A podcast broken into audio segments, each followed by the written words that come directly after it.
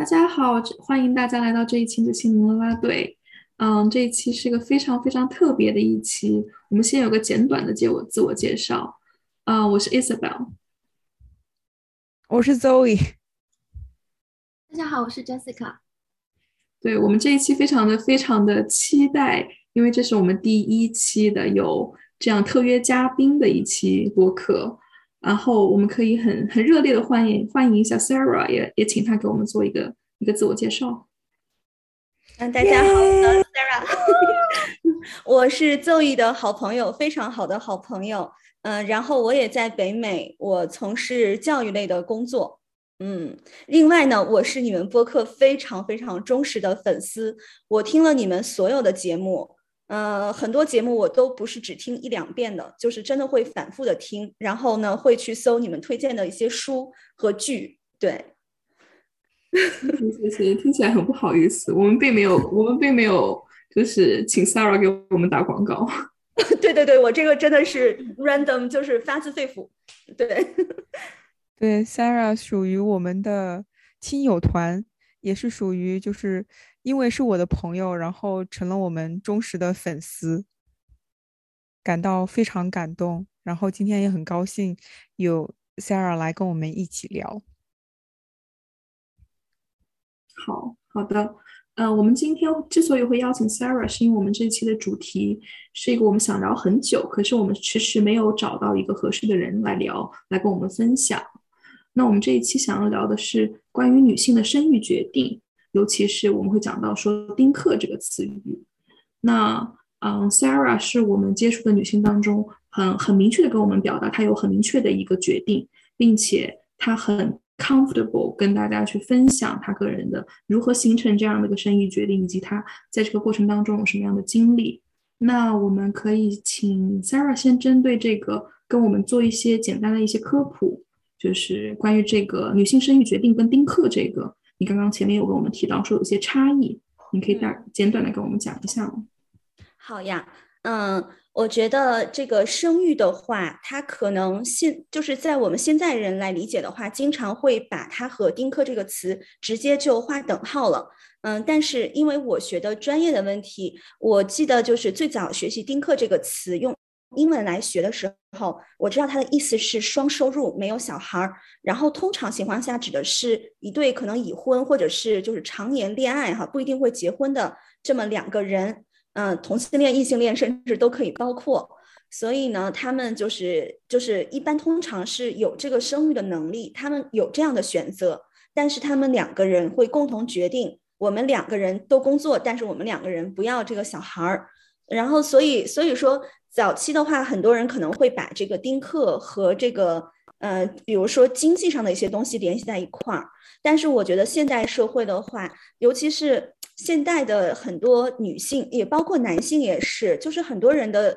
对于自己的人生观、自己的就是说此生要怎么过这样的一些想法，是和可能过去的很多代的人都是不一样的了。就是就是，当然我说的也是一部分人。因为人和人本身差异就很大，所以我觉得现代社会的话，越来越多的人也可能会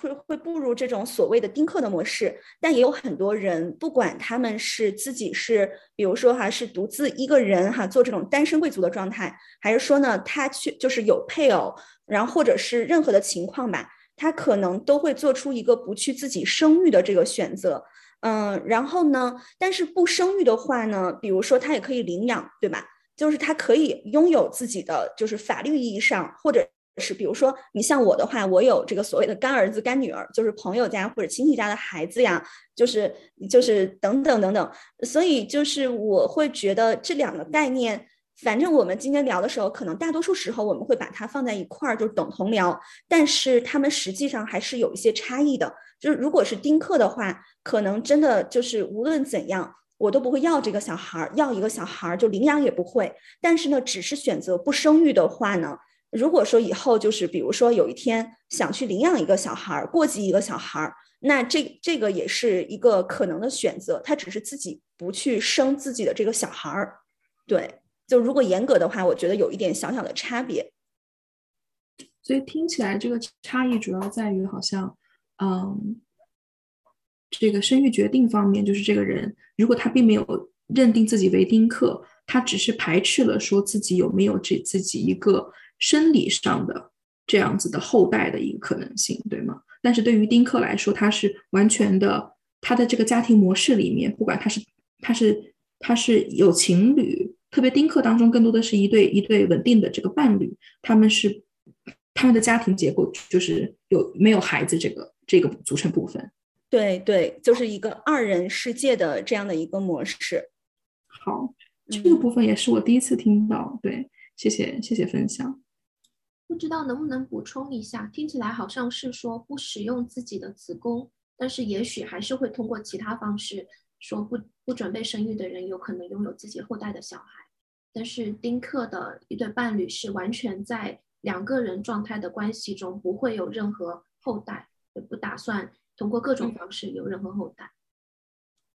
我觉得也是一个很重要的考量，尤其是现代社会，在很多西方国家吧，也包括一些亚洲国家，嗯，会有人选择代孕哈，就是说这个也是一个可能性，而且可能还有很多我们没有考虑到的，或者现在还没有发展到的一些其他的阶段，我就不是特别的清楚了。对，但是我觉得这个 point 也挺重要的，嗯。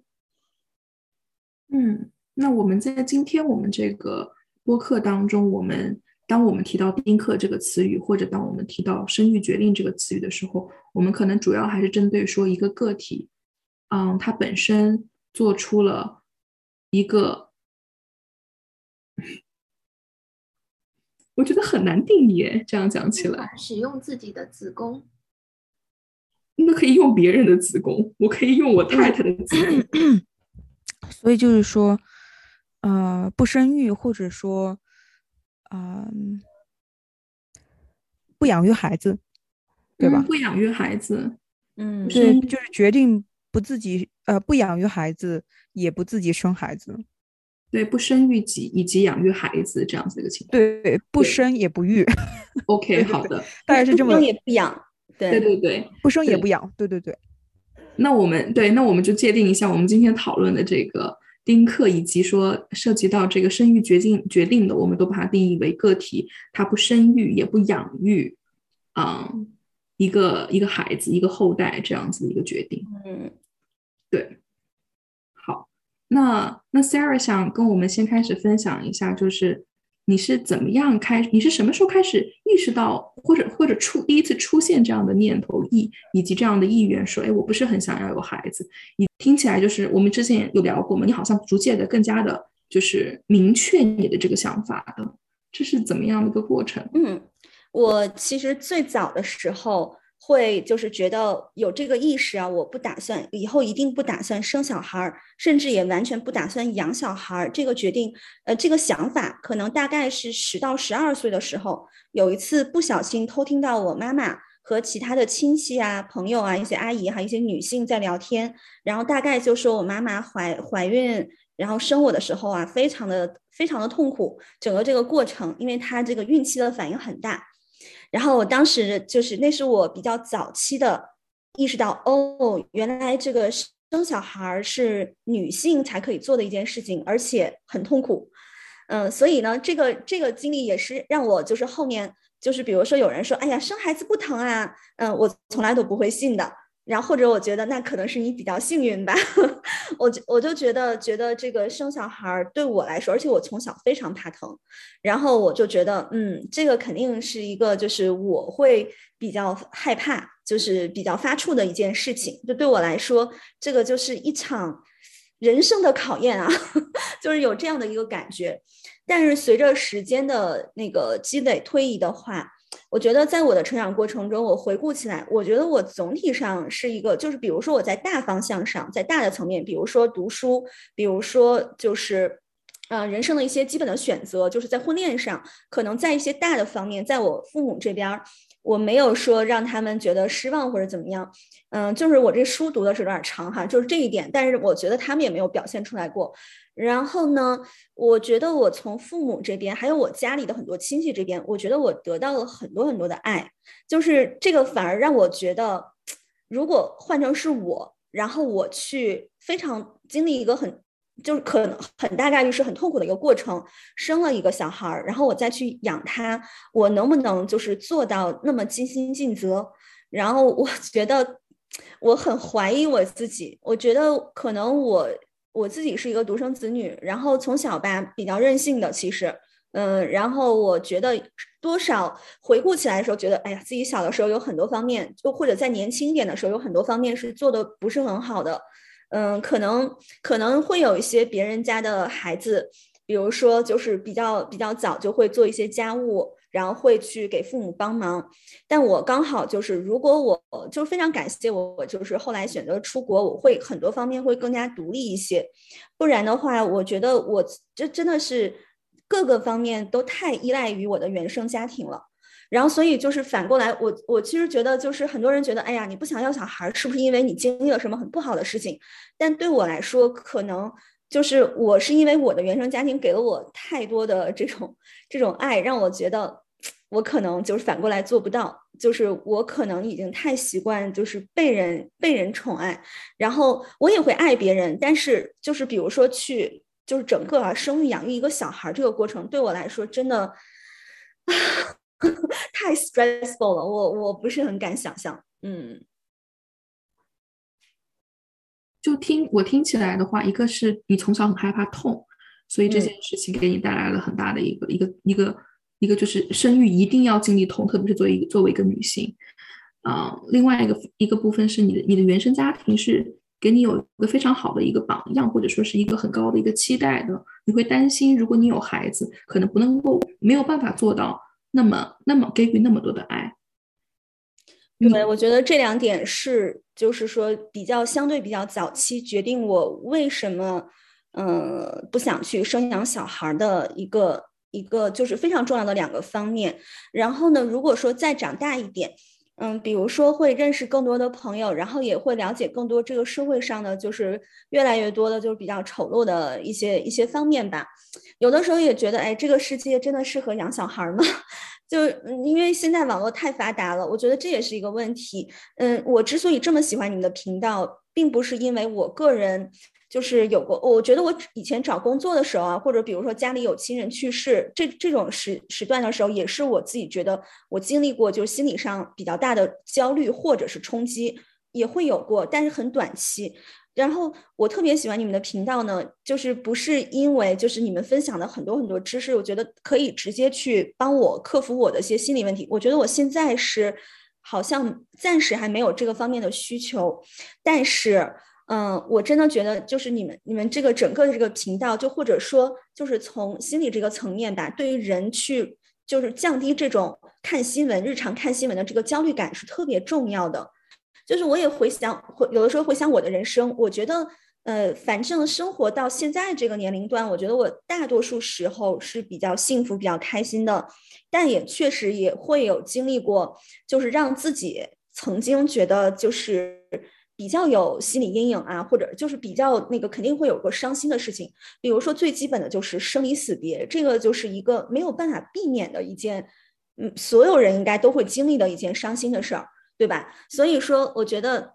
就是从这个角度来讲的话，我也觉得我就算是生了一个小孩儿，最终的结局也是不过如此，就是我还要不要去，嗯，就是非要非要去。这么辛苦的做一件我完全不想做的事情，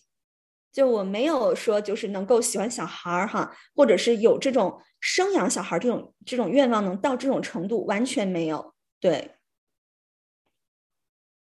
对，我觉得我在听你讲的时候，我觉得很特别，因为我自己理理解，包括我对照我自己小的时候，以及说我身边的很多女性，我觉得我们更多好像是就是出生以来我们接受的。教育也好，我们一直以来的这个熏陶也好，好像是生育是一个默认值，就是你长大以后，你毕业了，这个这个大上大学毕业以后，你结婚，然后有养养，然后生育孩子，然后养育孩子。那听起来好像你你从十岁十二岁，你很早你就开始有这样子的一个想法，并且对你来说，你好像是你你就是我听起来这个逻辑好像是。我要有一些特别的理由，我再去生，而不是说我要有一些特别的理由，我再去不生。那我我觉得这个是蛮蛮有意思的。对对，就是如果你这么讲的话，我也终于能够从就是像从一个客观的角度哈，从一个外人的角度来看我自己。我其实没有想过，就是我原来可能比较小的时候没有被洗脑洗到一定程度，就是我还真的没有意识到生小孩是必须的。但是我也有被洗脑的地方。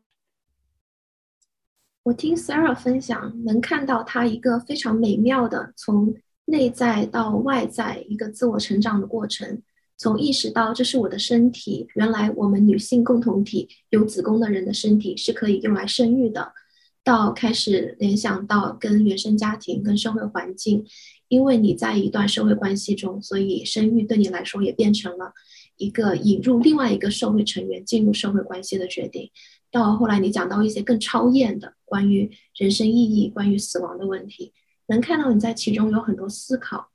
嗯，对我来说，我有一个倾向性，但是不是非常明确的决定，它是肯定有可以协商的地方，但是我的倾向性的决定也是由于我的社会环境，有我的原生家庭带来的一些影响，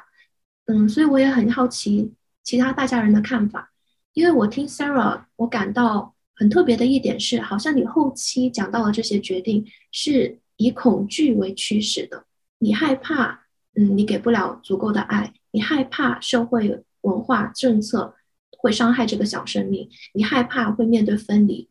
不知道大家怎么看待这种害怕？因为有些人看来生育是一个勇气，有这种很多争议的说法，比如说为母则刚，然后有一些啊要带这个人带这个小生命来体验一遭这种这样的说法，所以很好奇听一下大家。是怎么看待 Sarah 的这种害怕，或者说你们是否会定义为他为害怕？还有大家是怎么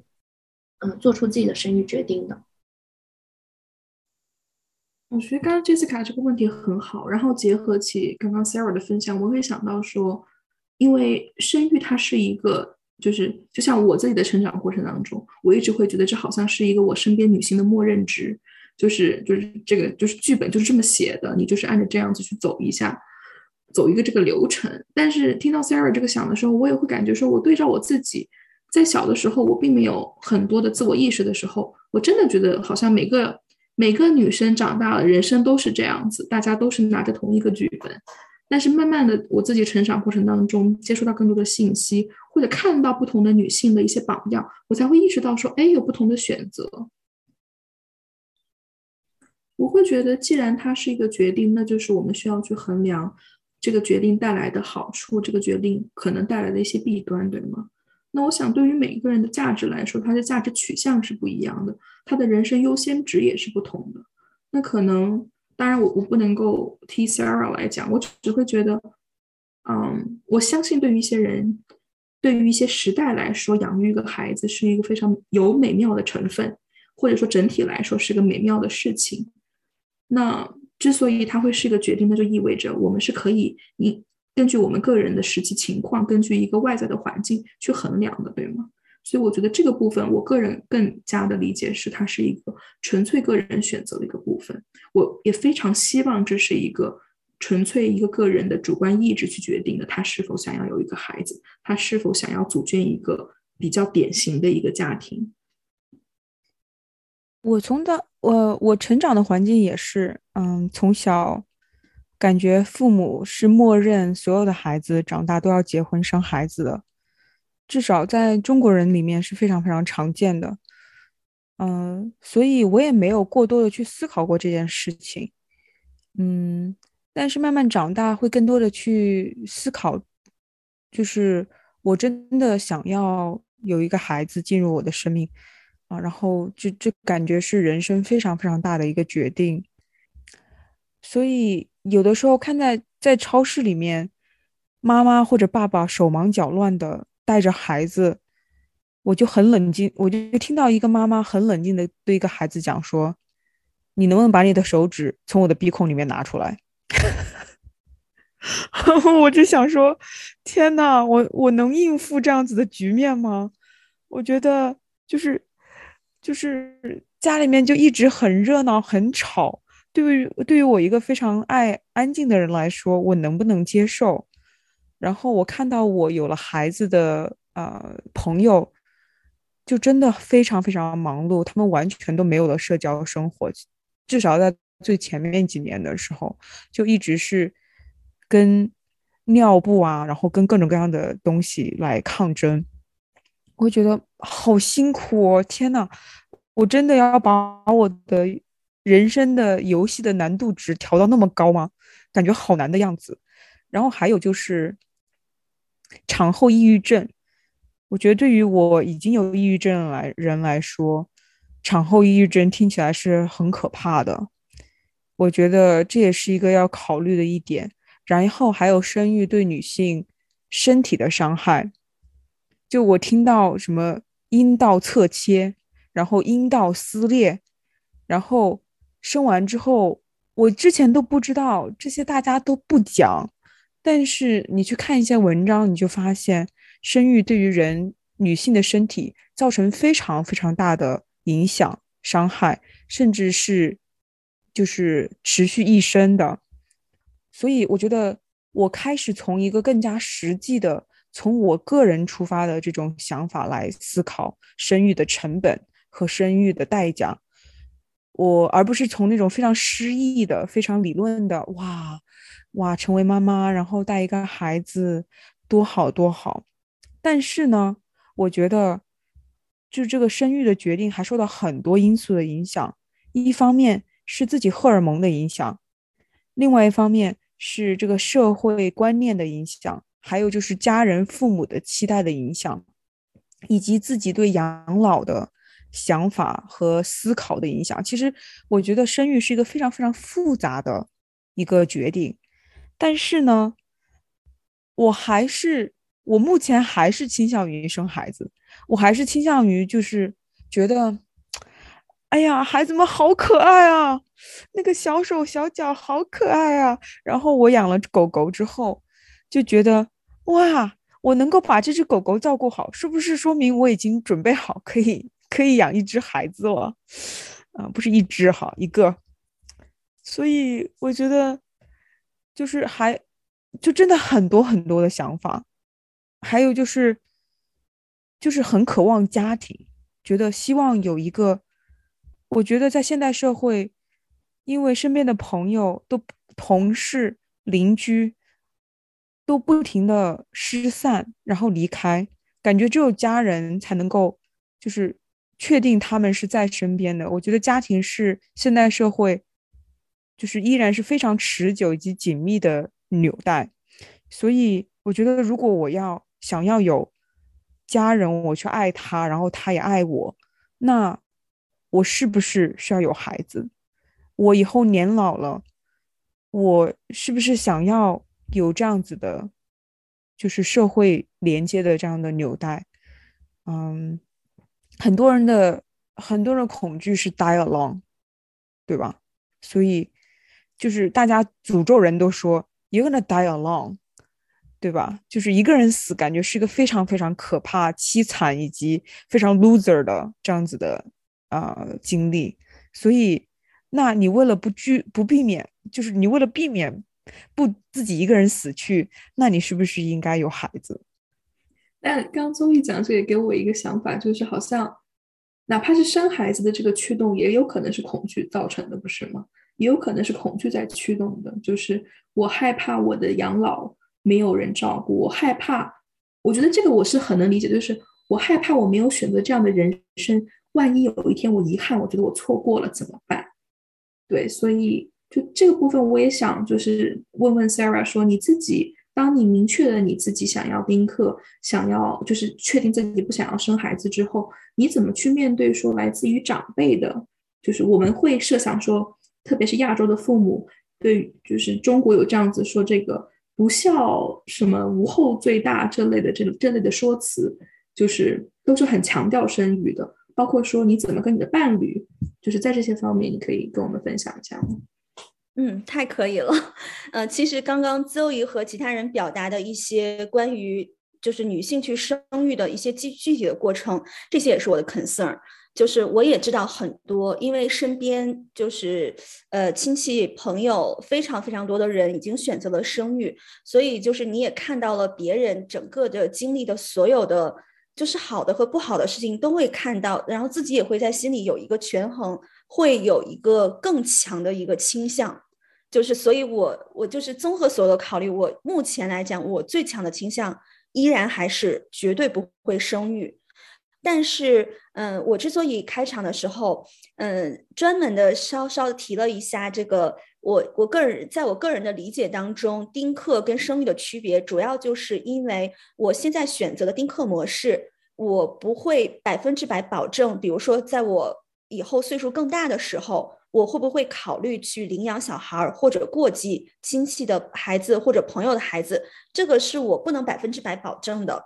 但是，嗯，我很大的概率，我首，但是我不打算自己生小孩儿，这个绝对是百分之百的。然后就是但愿不要意外哈，然后然后呢，嗯，那个就是对，但是这个丁克还是我相对来讲比较倾向的一个模式。然后我们刚讲了很多恐惧的部分，其实也还有一个方面，就是我真的非常 enjoy 我现在的生活方式，可以稍后跟大家更多的去分享一下。嗯，说到长辈的压力，这个一定是有的，就是比如说自己在可能可能二十岁。刚刚出头的这个时候，就是好像家里貌似就是已经时不时的开始给我灌输这个，嗯，差不多你就要考虑这个结婚，甚至生小孩这样的这样的观念啊，就就开始了。而且是比较突然的，因为在那之前，我们都知道，我们一般被家里灌输的思想是不要早恋哦，所以呢，突然就有了这么大的一个转变，然后以至于我就是有点不太适应，就是我觉得，哎，我都没有想好我以后要做什么，就对我来说，你看我读书读了这么多年，我接下来不应该想的是，我读完这个书我得去干嘛吗？下一步。而不是说我读书读了这么多年啊，又经历了这个高考啊，万恶的高考等等等等，然后现在说你读书读了这么多年，你看你都都这个岁数了，是不是应该考虑就是这个婚恋和这个以后生小孩这个问题？然后就突然觉得就是这个 connection 就断了，就是我没有明白，那我准备了这么多年，原来我是为了最后去结婚生小孩去了，所以所以这个也是一个就是理念上比较大的一个冲击，嗯，但是。我觉得可能相对比较幸运的是，我妈妈她有一个偶像，她喜欢宋美龄，非常喜欢。我基本上从小他经常在看的书就是宋美龄跟蒋介石的爱情，还有宋美龄就整个的成长过程。他在国外，最后就是他是在纽约去世的。然后还有就是他没有小孩儿哈，他就是直接他有这个养子啊或者怎么怎么样的。呃，所以我非常感谢，这是我最感谢的一个人，宋美龄，而且她还活了一百零六岁，我特别感谢她，因为就是呃，在我我就是在众多，并且她是一个很好的女性榜样，对对对，我们需要这种不婚不育，也不一定要婚不婚不育，然后又长寿的女性榜样，对对，这全是我的目标，就是我就觉得哇。但是最搞笑的就是，因为宋美龄她最后就是呃生活去世的地方，还有包括她以前读书的很多地方，和我现在居住的地方是相对比较近的，所以就是就是这些都非常好的帮助了我，就是抚平了。长辈哈，最核心的一些长辈的一些 concern，因为我觉得可能在我的就是相对比较小的这个家庭范围内，比较亲的亲戚里面，相对来讲给我这个就是曾经有真的是很直白的劝我生孩子的，呃，其中一个对我来说又特别重要的人，那刚好就是我妈妈，所以呢，她开始也是不理解的。就是也是不同意的，觉得怎么可以这么这么想呢，对吧？而且就是我看我是越来越坚决，后来我就跟我妈妈说，我说妈妈，你看你生我的时候是不是特别痛，然后是不是特别疼，特别难受？我妈说那是，她说但是也就过去了。说你看你多可爱呀，我说对呀，我说但是我觉得就是如果我就是万一生一个小孩儿，就是我也不知道他是什么样的，万一不可爱呢？然后我又要经历整个的这个。痛苦，我说你看我从小就这么怕疼，我就是连打针我都怕的这种，我就能不打针吃药，坚决不，就是这么一个人。然后我就是这么怕疼的一个人。然后我妈说，哎呀，反正也是。我说，而且你看你那么喜欢宋美龄，我说我说这个就是我的目标，我非常希望我能活过一百岁。我小的时候觉得活七八十就可以了，那我长大了之后，就是我才知道哦。原来有这么多人可以活过一百岁，而且我家里有亲戚，真的有是就是比如说活到九十多岁都相对还比较健康的，然后包括我我我的老公他们家里面有人活过一百岁，然后也是有就是八九十也很健康的，等等等等，我就觉得这给我燃起了一种希望，我觉得如果我不生小孩儿，我可能真的就是能有朝一日活成一个老妖精。嗯，所以这个思想我也当然有跟其他的亲戚讲过，就是我妈妈这一关基本上就过了。我妈妈特别就是特别好对付，特别听我的，这个不能哎，这个这个不能让她听到。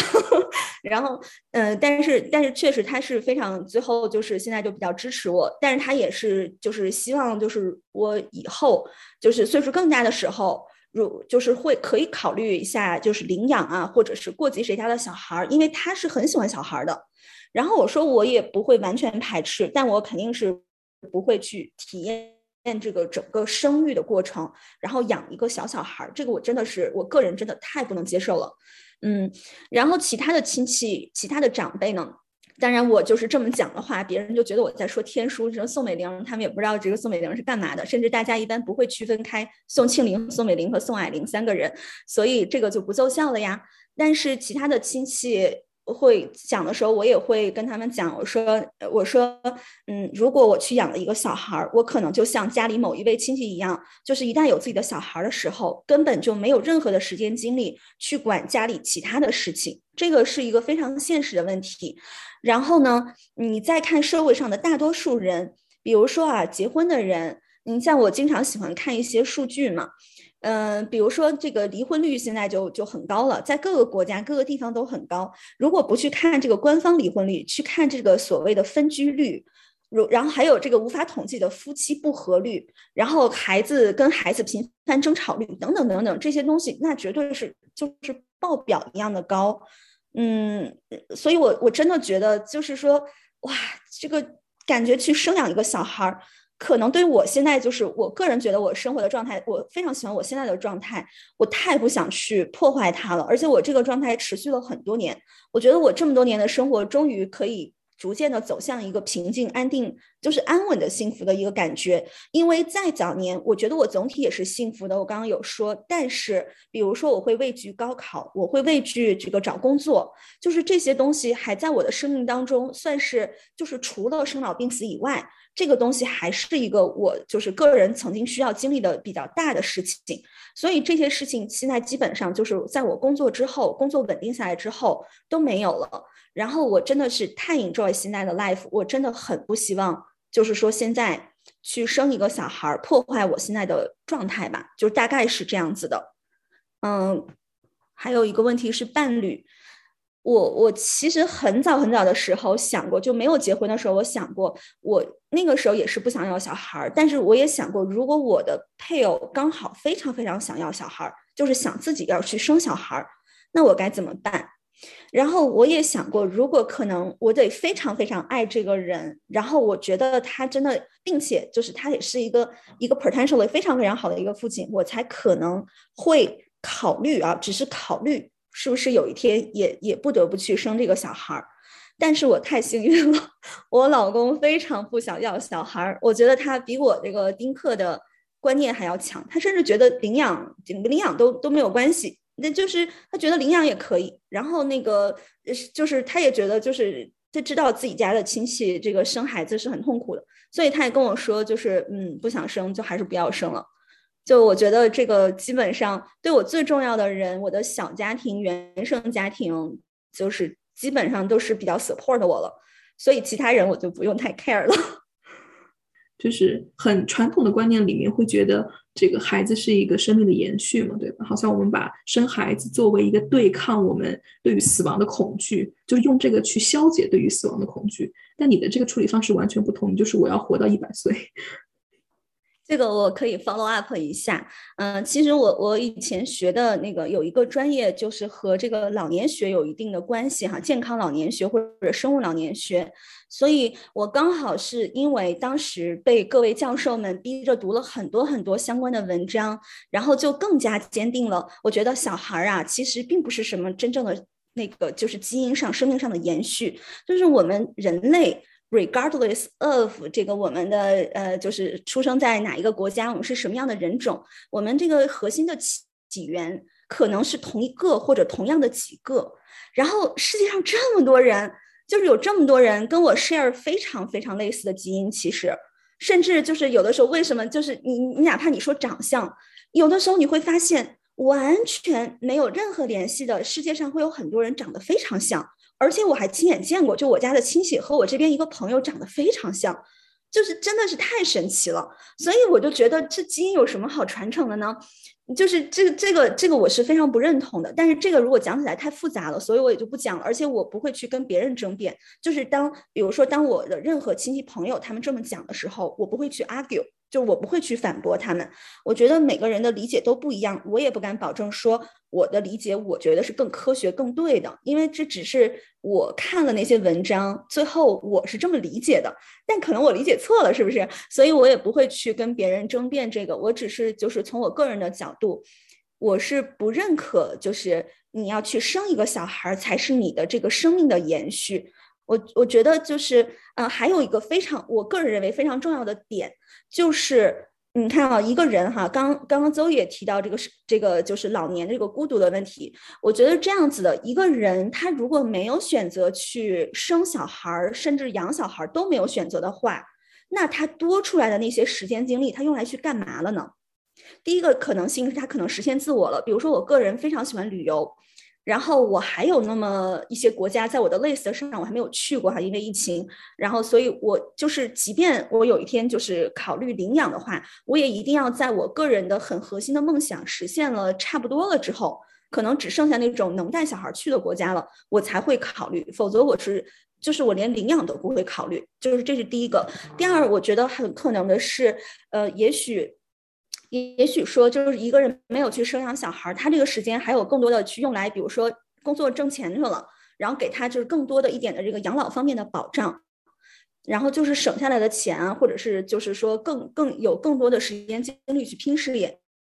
第三的话呢，我觉得啊，有可能就是他有更多的时间精力去去和自己的亲戚还有身边的朋友有更多的互动，有更多的交流。就是所以，我我个人来讲，就是。我没有那么那么的害怕，就是老年的时候我没有一个小孩儿，就是领养的都没有哈，就一个小孩儿都没有，我不会那么畏惧。我觉得我有这么多的关系，还是我觉得还是很好的亲戚朋友，我我也不会指望着，就比如说有一天生病了，他们要怎么怎么，就是在旁边照顾我。我可以这么讲啊，就是你看现在的社会大环境，新生的小孩儿，不管养育的养育的时候，你这个父母付出多少，可能这个小孩儿他都完全做不到，很多孩子绝对是已经做不到了。就现在你是看统计的数据也好，你看美国和国内很多情况也好，尤其是相对比较年轻的父母，就是他们的孩子已经越来越做不到这就过去的这一些，就是啊，by default 可能孩子应该做的事情。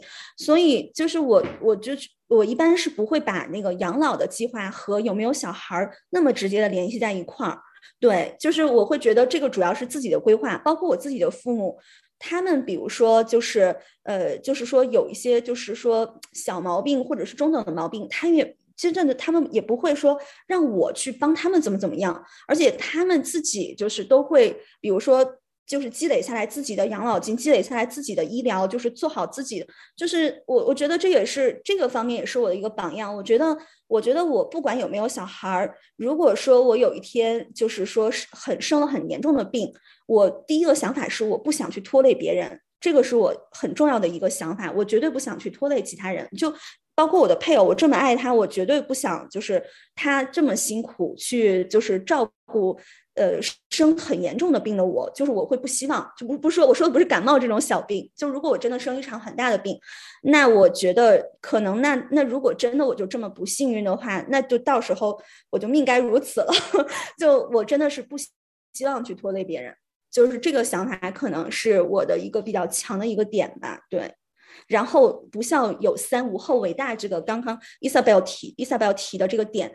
嗯，这个这个也是我有的时候会跟亲戚和其他人去搏的一个点，因为传统的观念太多了。比如说过去旧社会特别重男轻女，对吧？那现在我们也会反对这个理念。然后包括这个不孝有三，无后为大等等等等，很多传统的理念，就是我们已经不能说它到底对于现代人或者对于每一个人每一个家庭到底有多大的参考意义，因为落实到每一家和每个人头上都是很不一样的。所以我就是。这个我是会可能会跟别人就是辩两句，对，有的时候啊，但是我我也是认可，就是如果他这么想，那可以，那他就去做他觉得对的事情。但我肯定是自己会 follow 我自己的信条。对，我觉得刚刚 Sarah 分享的有一点，我觉得是蛮蛮，我觉得蛮有价值的一个部分，就是其实这个你讲到说生育跟养老现在已经没有直直接关系了，生育包括你有一个孩子，并不能够成为你养老的一个保障。我想讲，确实，Sarah 说这个基因相似性，我们人跟大猩猩都百分之九十九的基因是一样的。就我们就非那么迫切要把自己百分之零点零零零零一那么那么那么小的这个独特基因要传下来吗？就我的基因就那么好吗？然后还有就是我们家真的有有皇位要继承吗？就非得要要生个孩子？就是很多人对于就是会就是生孩子这个执念也是确实挺难理解的。我觉得在现代社会来说。我刚听 Sarah 讲的时候，我心里一直在想，我有没有办法可以电倒他？其实我自己的倾向是跟 Sarah 是比较一致的，但是我一直在想，我想要更客观、更全面的看这个事情。包括刚才 Zoe 讲了很多，呃，两面性，Sarah 也讲了很多他的理由。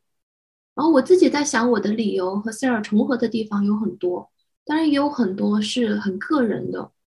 比如说，我最近其实因为各种社会关系的原因，身边有很多已经生了孩子的朋友，我有更多的机会跟他们接触。我自己其实在看育儿书籍，然后在学一些儿童心理学的内容，